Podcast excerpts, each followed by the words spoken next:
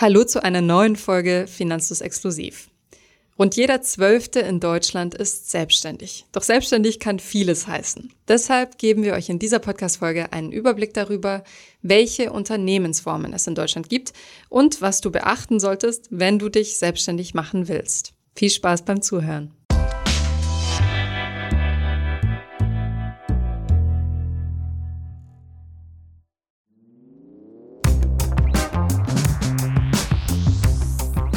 Egal, ob du dich selbstständig machen willst oder nicht, es gibt in Deutschland unglaublich viele verschiedene Unternehmensformen. vielleicht hast du dich mal gefragt, was zum Teufel ist eine GmbH und Co. KG, die man immer überall liest. Und all solche Sachen wollen wir euch heute erklären. Wir erklären euch, was ein Einzelunternehmer ist, was eine Personengesellschaft ist, was eine Kapitalgesellschaft ist, etc. etc. Am Mikrofon sind übrigens Anna und Markus. Und Markus. Zunächst einmal zur Abgrenzung. Was ist die Selbstständigkeit bzw. das Unternehmertum? Also man unterscheidet zwischen selbstständiger und abhängiger Beschäftigung als Angestellte, Angestellter. Selbstständige arbeiten eigenverantwortlich und haben dabei ein hohes Maß an unternehmerischer Gestaltungsfreiheit. Das heißt, sie sind in der Regel nicht weisungsgebunden. Dafür sind sie aber auch für ihre finanzielle und soziale Absicherung in vielen Fällen selbst verantwortlich. Im Sprachgebrauch nennt man oft nur selbstständige Unternehmer, die Mitarbeitende führen, zum Beispiel eine GmbH oder ähnliches, aber rein rechtlich ist auch ein Solo-Selbstständiger, der Umsatzsteuer zahlt, Unternehmer. Als Geschäftsführer eines Unternehmens kann man je nach Situation angestellt oder selbstständig sein. Lasst uns mal in die Statistik schauen. Wie viele Menschen in Deutschland sind überhaupt selbstständig? Das Bundesministerium für Arbeit und Soziales hat das erhoben mit einer Stichprobe. Und die aktuellsten Zahlen sind für 2020. Stand 2020 sind 3,5 Millionen Menschen in Deutschland selbstständig. Die Definition von selbstständig war bei dieser Erhebung, dass die selbstständige Tätigkeit die Haupttätigkeit oder die einzige Tätigkeit der jeweiligen Menschen ist. Solo-Selbstständige machen den größten Teil aus mit 1,92 Millionen Menschen im Jahr 2020. Insgesamt sind das zu dem Zeitpunkt 8,4 Prozent der Erwerbstätigen in Deutschland, also ungefähr jeder zwölfte Mensch. In den letzten Jahren ist allerdings die Zahl der Selbstständigen auch zurückgegangen. Eine große Rolle spielt da wahrscheinlich die Pandemie und dass viele Selbstständige dann in dem Moment doch gemerkt haben, dass sie eben voll auf sich alleine gestellt sind und wahrscheinlich dann die Freiheit, die sie ansonsten haben, doch nicht mehr ganz so viel wert ist. 2020 waren 33 Prozent der Selbstständigen in Deutschland Frauen, 67 Prozent Männer. Unter den Selbstständigen mit Angestellten waren 75 Prozent mehrheitlich Männer. Das heißt, die Frauen sind eher solo selbstständig. Und um euch einen kleinen Überblick zu geben, wo diese ganzen Selbstständigen arbeiten, in welchen Berufsgruppen, zunächst mal die Einordnung. Es gibt sogenannte freie Berufe, also in denen man automatisch Freiberufler ist. Dazu zählen die Arztberufe, Anwaltsberufe, Architekten, auch selbstständige Ingenieure zählen dazu, Therapeuten, Therapeutinnen. Und deshalb ähm, gibt es in diesen Berufen sehr viele Menschen nach der Zahl der Häufigkeit von Selbstständigen ist es so, dass die meisten Selbstständigen unter den Geschäftsführenden oder Vorständen zu finden sind. Das sind über 300.000 Menschen in Deutschland. Als zweites kommen Human- und Zahnmedizin mit knapp der Hälfte 162.000 Menschen. Als drittes die Landwirtschaft, auch 140.000 Menschen, sehr viele Leute. Dann als viertes die Körperpflege, 118.000 Menschen. Also dazu zählen so Nagelsalons und Pediküre, und so weiter. Dann als fünftes die Versicherungs- und Finanzdienstleistungsbranche. Und dann kommen äh, die nächsten fünf Plätze werden nicht ärztliche Therapie und Heilkunde, Gastronomie, Verkauf, Rechtsberatung, Rechtsprechung und Lehrtätigkeiten an außerschulischen Bildungseinrichtungen. Da nennen wir euch jetzt nicht jeweils noch die Zahlen dazu, aber es sind ähnliche Größenordnungen. Vielleicht kennt ihr den Spruch, ich bin selbstständig, ich schaffe selbst und ständig. Ich fand eine interessante Zahl in den Statistiken, die ich gefunden habe, die durchschnittliche Wochenarbeitszeit von Selbstständigen und die liegt höher als bei Angestellten im Durchschnitt. Und zwar sind es bei Selbstständigen im Durchschnitt 46 Stunden pro Woche. Und bei solchen, die auch Personalverantwortung tragen, sogar 48,9 Stunden. Und da das der Durchschnittswert ist, könnt ihr euch vorstellen, dass einige wesentlich mehr arbeiten. Im Vergleich dazu bei Angestellten sind es im Durchschnitt 39,9 Stunden. Natürlich gibt es auch da solche, die wesentlich mehr rackern, aber auch solche, die weniger arbeiten. Die Frage ist nur, zahlt sich diese übermäßige Stundenzahl dann zumindest aus? Ja, das kommt drauf an, nicht unbedingt. Das Mediangehalt für alle Selbstständigen lag in dieser Erhebung bei 1800 Euro netto. Und damit ist es ungefähr so hoch wie der Median bei abhängig Beschäftigten. Solo-Selbstständige kommen sogar auf nur 1255 Euro netto. Und Selbstständige mit Beschäftigten hingegen, wenn man dieses Segment nimmt, auf 2700 Euro. Also da zahlt es sich tatsächlich mehr aus, zumindest finanziell selbstständig zu sein. Aber die Bandbreite ist sehr groß.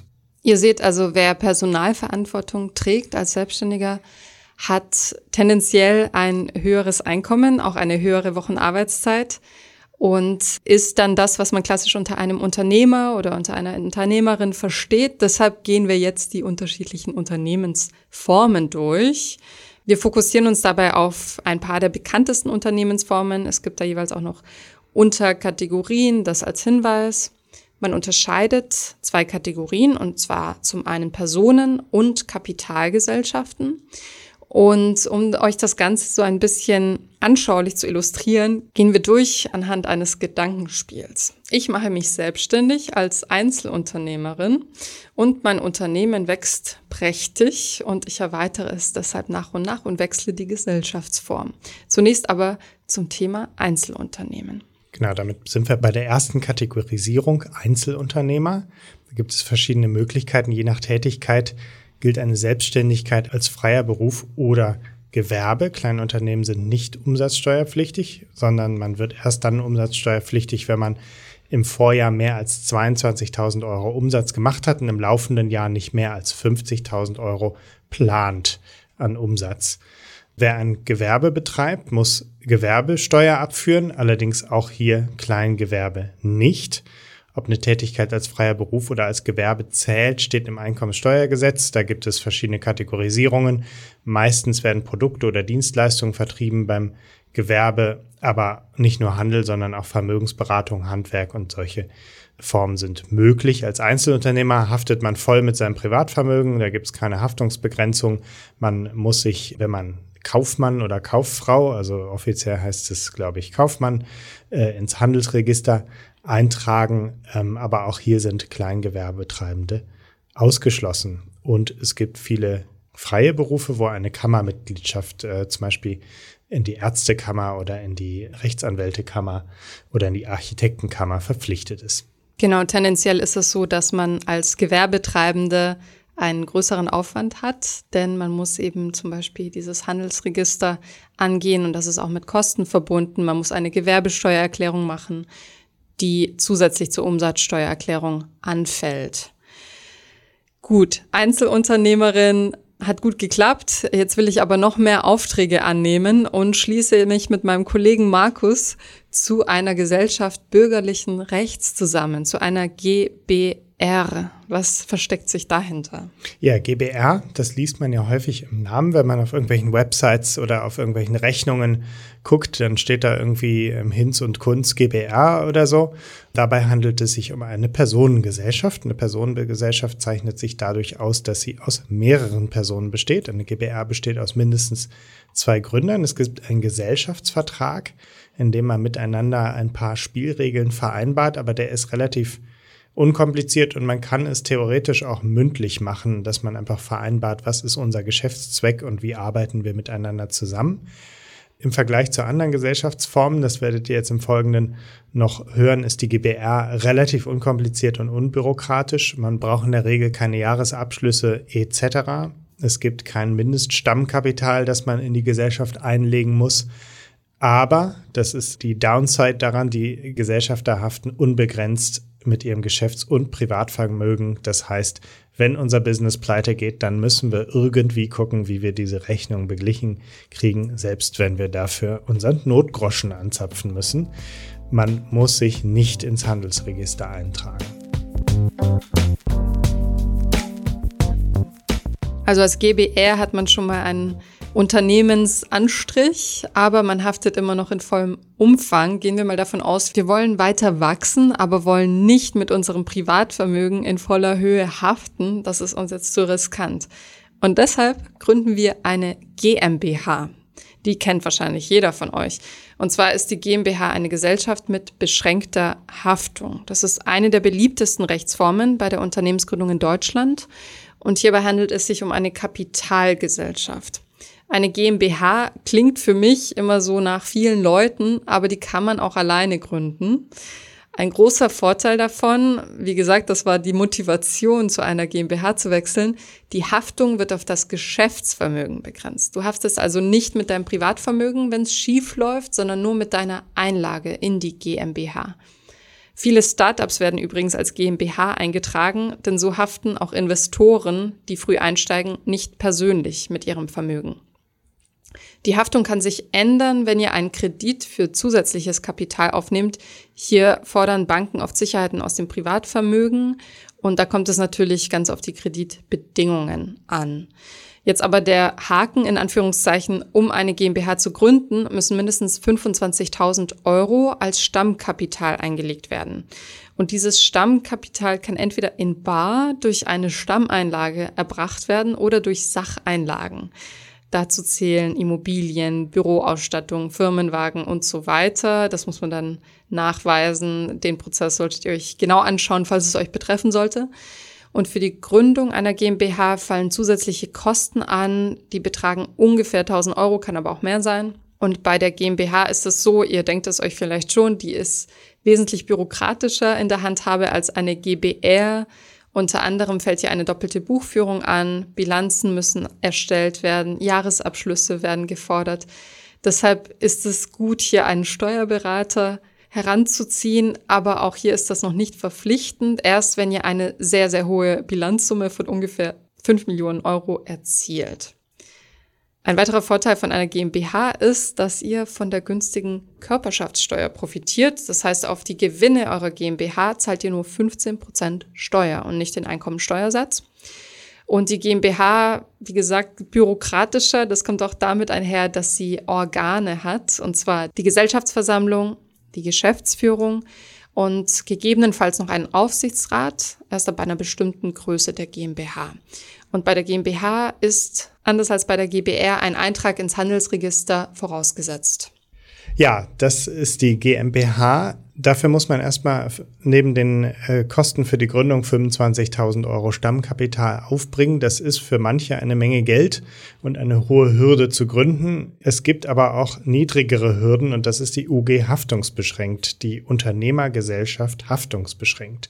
Das ist so eine Art Mini-GmbH. Es gelten sehr ähnliche Spielregeln wie für die GmbH. Die Unternehmensform ist noch relativ neu und die wurde 2008 eingeführt als deutsches Pendant zu der britischen Limited. Das sieht man oft als LTD im Namen. Der entscheidende Unterschied zur GmbH ist, dass man als Stammkapital nur einen Euro einlegen muss.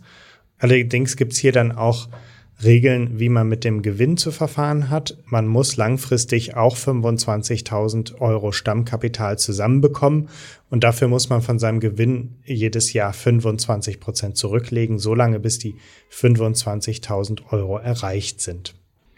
Dann kommen wir zu einer relativ komplexen Unternehmensform, der man im Alltag aber relativ häufig begegnet, nämlich der GmbH und Co. KG. Dazu müssen wir erstmal die KG erklären, die Kommanditgesellschaft. Also wir erinnern uns, bei der GBR gibt es persönlich haftende Gesellschafter, die das Unternehmen auch faktisch führen. Und bei der GmbH ist der Gesellschafter haftungsbeschränkt und führt das Unternehmen auch nicht zwingend, sondern kann auch einfach Gesellschafter sein. Und bei der KG gibt es beides. Es gibt nämlich den Komplementär. Der Komplementär ist der Gesellschafter, der auch die Geschäfte des Unternehmens führt und mit seinem Privatvermögen haftet, so wie bei einer GBR. Es kann auch mehrere Komplementäre geben, aber es muss mindestens einen geben. Und neben dem Komplementär gibt es den Kommanditisten. Der Kommanditisten ist wiederum das Pendant zur GmbH. Der tätigt eine Einlage ins Unternehmen, ist also am Unternehmen einem, mit einem bestimmten Prozentsatz beteiligt, so wie der Komplementär. Aber der Kommanditist haftet nur mit dem Betrag und nicht mit seinem Privatvermögen. Und äh, im Gegensatz zum Komplementär hat der Kommanditist auch keinen direkten Einfluss auf die alltäglichen Geschäfte vom Unternehmen, sondern wie üblich bei Gesellschaftern, die einfach nur einen Anteil im Unternehmen haben, hat er gewisse Kontroll- und Auskunftsrechte. Und es muss auch hier mindestens einen Komplementär geben. So, also wir erinnern uns, ich fasse nochmal zusammen, bei der KG gibt es einen persönlich haftenden Gesellschafter und einen haftungsbeschränkten Gesellschafter. Und das kann man jetzt kombinieren mit einer GmbH. Und zwar kann der Komplementär, das ist der, der persönlich haftet, anstatt einer natürlichen Person, also einer Person wie du und ich, auch eine sogenannte juristische Person sein, also zum Beispiel eine GmbH. Also der persönlich haftende Gesellschafter ist eine GmbH und dann nennt man das Ganze GmbH und Co. KG. Das heißt, die GmbH, die an diesem Unternehmen beteiligt ist, hat wiederum einen Geschäftsführer und auch wiederum Anteilseigner, nicht zwingend, äh, vielleicht auch nur einen. Und diese GmbH führt sozusagen diese GmbH und Co. KG und dann gibt es auch noch Gesellschafter, die nicht persönlich haften. Die sind dann die Kommanditisten. Ich hoffe, ich habe nichts verwechselt. Viele Worte mit K. Ja. so, Jetzt wollen wir beiden äh, expandieren. Äh, wir haben uns nicht entschieden, eine GmbH und Co. KG zu gründen, weil wir gedacht haben, äh, wir haben jetzt schon so eine große GmbH, dass wir direkt umfirmieren zu einer Aktiengesellschaft. Denn bei der GmbH hat es uns immer so ein bisschen gestört, wenn wir neue Gesellschafter mit ins Boot holen wollten, dann mussten wir jedes Mal zum Notar laufen. Und wir haben nach einer Unternehmensform gesucht, wo wir leichter Unternehmensanteile vergeben können. Und vielleicht sogar irgendwann an die Börse gehen. Genau. Wobei als Aktiengesellschaft, als AG heißt es nicht automatisch, dass ihr an der Börse gelistet seid, natürlich. Gründen kann man eine AG schon ab einer Person, also ab einem Aktionär. Bei einer AG handelt es sich wieder um eine Kapitalgesellschaft und eine AG hat einen bestimmten Aufbau, bestehend aus bestimmten Organen, und zwar Vorstand, Aufsichtsrat und Hauptversammlung. Der Vorstand leitet das Unternehmen. Im Aufsichtsrat werden die Interessen der Aktionäre vertreten und bei der Hauptversammlung kennt ihr, wenn ihr in Aktien investiert, sicherlich, können die Aktionärinnen und Aktionäre ihre Beteiligung in Form der Stimmkraft wahrnehmen und so den Kurs des Unternehmens in gewissen Punkten mitbestimmen. Für die Gründung einer AG muss ein notariell beurkundeter Gesellschaftervertrag vorgelegt werden. Ihr könnt euch vorstellen, um eine AG zu gründen, muss man einen wesentlich höheren bürokratischen Aufwand auf sich nehmen und deshalb lohnt sich die Gründung einer AG in vielen Fällen erst ab einer bestimmten Unternehmensgröße und wenn man eben Kapital einsammeln möchte auf diese Weise. Als Stammkapital, und auch das ist ein Unterschied, werden 50.000 Euro vorausgesetzt. Und die Mindesteinzahlung zum Gründungszeitpunkt sind 12.500 Euro. Da gibt es dann unterschiedliche Regelungen, wann welches Kapital vorhanden sein muss. Da lest ihr euch am besten ein, wenn es euch betreffen sollte oder ihr Näheres wissen wollt. Der große Unterschied einer AG ist nicht, dass sie automatisch an der Börse gelistet ist. Sie kann es zwar tun, aber ist es nicht automatisch.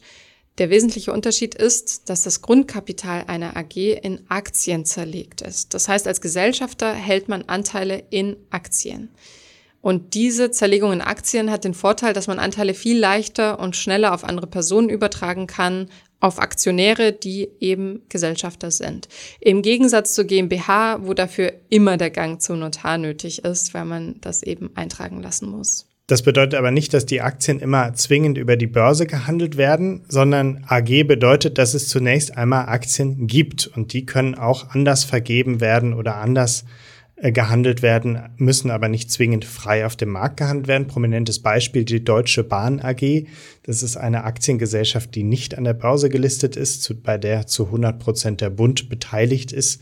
Und theoretisch könnte der Bund sich dazu entscheiden, seine Aktien äh, noch jemand anderem zu verkaufen, aber das äh, geht dann nicht über die Börse. So, warum gründet man jetzt nicht einfach eine AG anstatt einer GmbH, wenn dann doch vieles so viel einfacher ist?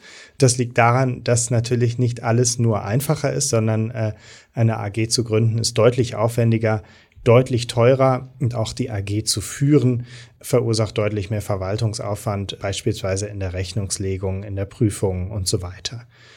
Auch bei einer AG ist das ähnlich wie einer, bei einer GmbH, ist die Haftung auf das Gesellschaftsvermögen begrenzt, zumindest in der Regel, und die AG muss im Handelsregister eingetragen werden.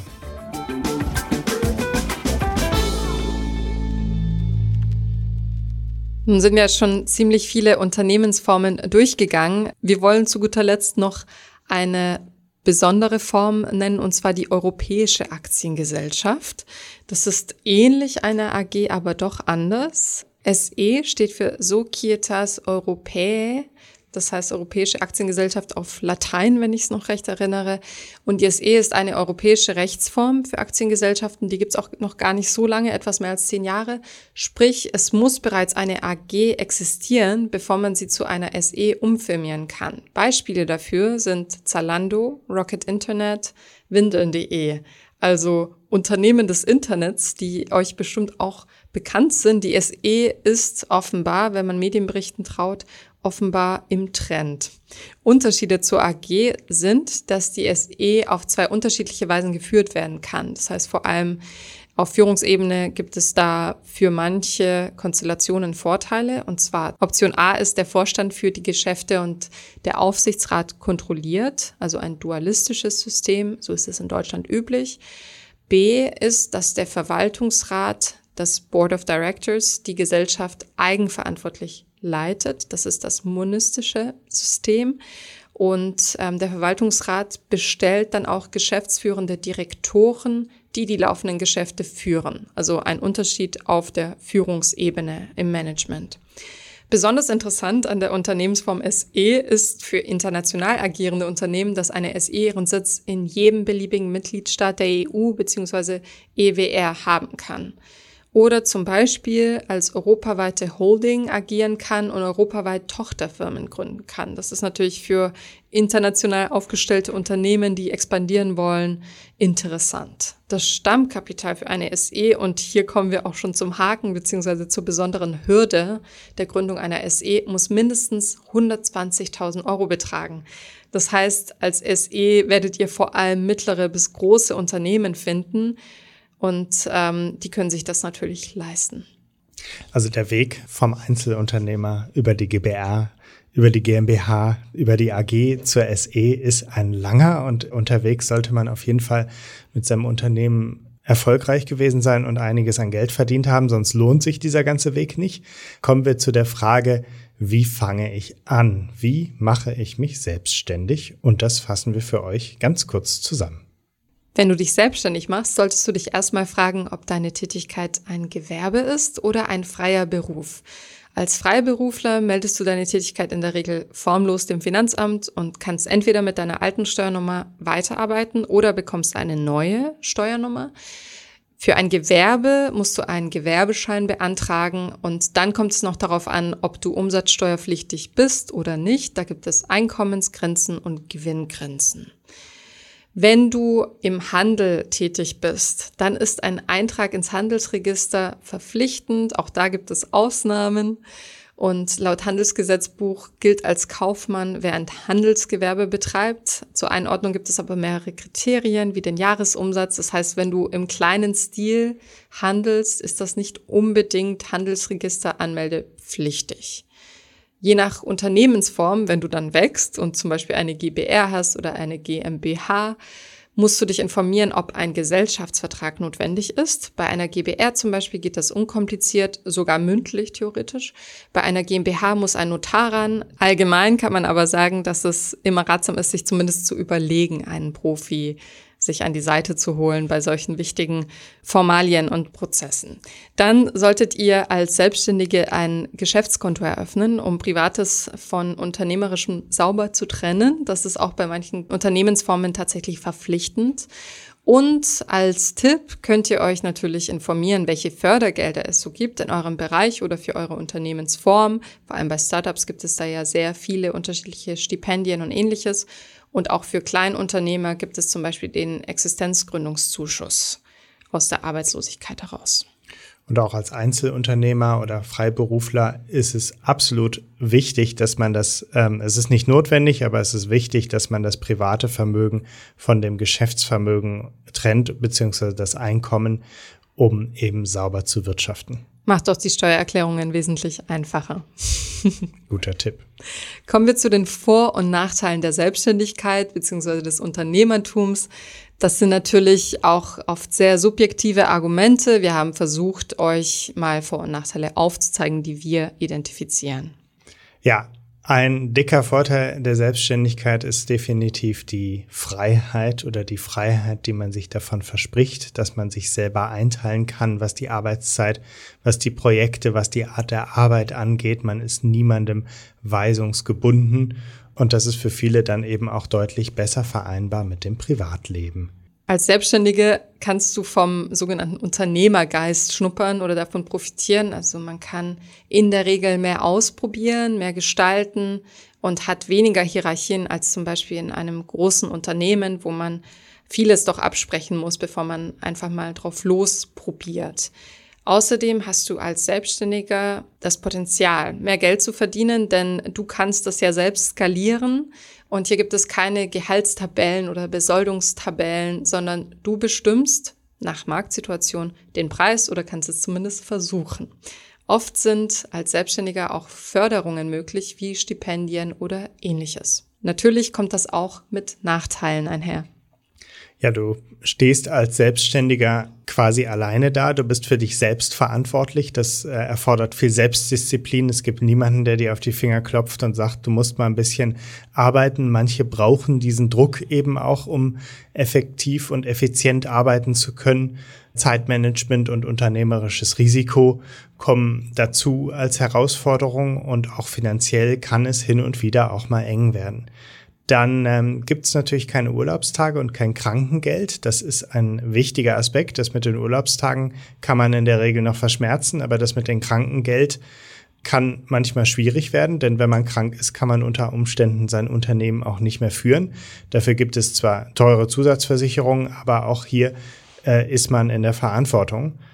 Und dann gibt es ein Thema, das aktuell sehr heiß diskutiert wird. Selbstständigkeit und Schwangerschaft sind sehr schwierig miteinander zu vereinbaren, denn es gibt einfach keinen Mutterschutz. Es gab eine erfolgreiche Petition zu dem Thema. Das wird jetzt diskutiert und das dürfte wahrscheinlich auch eine Erklärung dafür sein, dass es sehr viel mehr männliche Selbstständige als weibliche Selbstständige gibt. Denn gerade wenn man eine Familie plant, ist natürlich die Verantwortung abzugeben auch sehr attraktiv.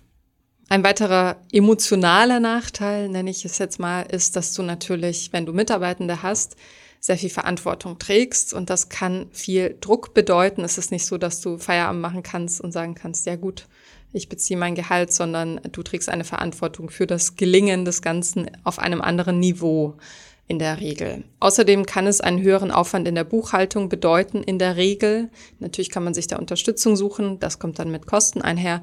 Also was Rechnungswesen, Umsatzsteuererklärung, Bilanzrechnungen, gegebenenfalls auch Lohnabrechnungen für Mitarbeitende angeht, kommt da einiges Neues auf euch zu. Und in vielen Fällen muss man sich auch selbst um die Altersvorsorge kümmern. Auch Arbeitslosengeld gibt es nur für Angestellte. Als Selbstständige fällst du statt ins Arbeitslosengeld direkt ins Arbeitslosengeld 2 bzw. Hartz IV. Der letzte Punkt ist ein wichtiges Thema, das man nicht vergessen sollte, wenn man sich selbstständig macht, und zwar das Thema Absicherung. Jetzt ist es so, dass manche Selbstständige rentenversicherungspflichtig sind, auch in der gesetzlichen Krankenversicherung verpflichtend ähm, sich versichern müssen. Und ob das der Fall ist, kommt auf den Beruf an. Also viele Selbstständige sind gesetzlich pflichtversichert, wie Hebammen oder Künstlerinnen in der Künstlersozialkasse. Wer in einem verkammerten Beruf arbeitet, meist die freien Berufe, wie zum Beispiel die Ärztekammer kennt man, ist über die berufsständische Versorgung pflichtversichert. Und dazu gehören neben Ärzten auch Psychotherapeuten, Architekten, Steuerberaterinnen und so weiter. Bei Landwirten ist es so, die sind in der Sozialversicherung für Landwirtschaft, Forst- und Gartenbau pflichtversichert. Und wie viele Selbstständige jetzt nicht pflichtversichert sind und sich selbst überlassen sind, wie sie sich versichern und ob sie sich darum kümmern, darüber gibt es keine genauen Zahlen. Geschätzt waren es Ende 2019 eine Million Menschen, also immerhin fast jeder dritte Selbstständige. Dann kann man immer noch freiwillig vorsorgen, zum Beispiel mit eigenen Ersparnissen und Investments, einer Rürup-Rente oder ähnlichem. Und zur Rürup-Rente gibt es einen Podcast, den wir euch in den Show Notes verlinken. Ganz genau.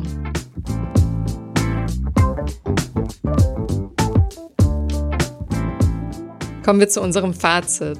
Selbstständigkeit eine gute Idee oder nicht? Es kommt drauf an. Als Unternehmerin und Unternehmer spielt man natürlich eine sehr wichtige Rolle in der Gesellschaft und Wirtschaft. Der Einstieg ist relativ einfach, zumindest wenn man ein Geschäftsmodell hat und das einigermaßen funktioniert. Und wenn man dann wächst, wächst auch der Aufwand. Bei einer AG oder bei einer GmbH gibt es sehr viele Gesetze und Regeln, die greifen. Äh, die Firma ist sehr viel strukturierter in verschiedenen Organen und man muss sehr viel detaillierter berichten und transparenter wirtschaften. Wie gesagt, Nachteile sind, dass man sehr auf sich selbst gestellt ist, eine sehr, sehr hohe Verantwortung hat. Der kann man sich stellen und äh, darin wachsen. Es gibt aber auch Leute, die daran doch eher zugrunde gehen, wie zum Beispiel die Corona-Krise dann eben auch gezeigt hat, wo viele äh, sich dann gegen die Selbstständigkeit entschieden haben und die Vorteile einer abhängigen Beschäftigung dann doch gesehen haben. Ja, die Palette an den Formen der Selbstständigkeit ist groß und bunt und wir hoffen, wir haben euch einen guten Überblick darüber verschafft. Schreibt uns doch gerne eure Erfahrungen als Gründer oder Gründerin in die Kommentare auf finanzlos.de slash podcast. Danke fürs Zuhören und bis zum nächsten Mal. Bis dann.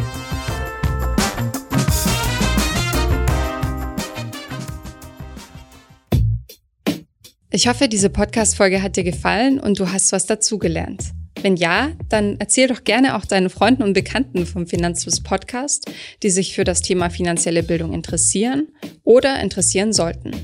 Wenn du uns auf iTunes zuhörst, dann lass uns gerne eine positive Bewertung da. Das sorgt dafür, dass wir noch besser auffindbar werden. Alle wichtigen Links und Verweise findest du wie immer in den Shownotes zu diesem Podcast. Auf unserer Homepage findest du außerdem eine ausführliche Beschreibung zu jeder Folge. Du findest sie unter finanzfluss.de slash podcast. Vielen Dank fürs Zuhören und bis zum nächsten Mal.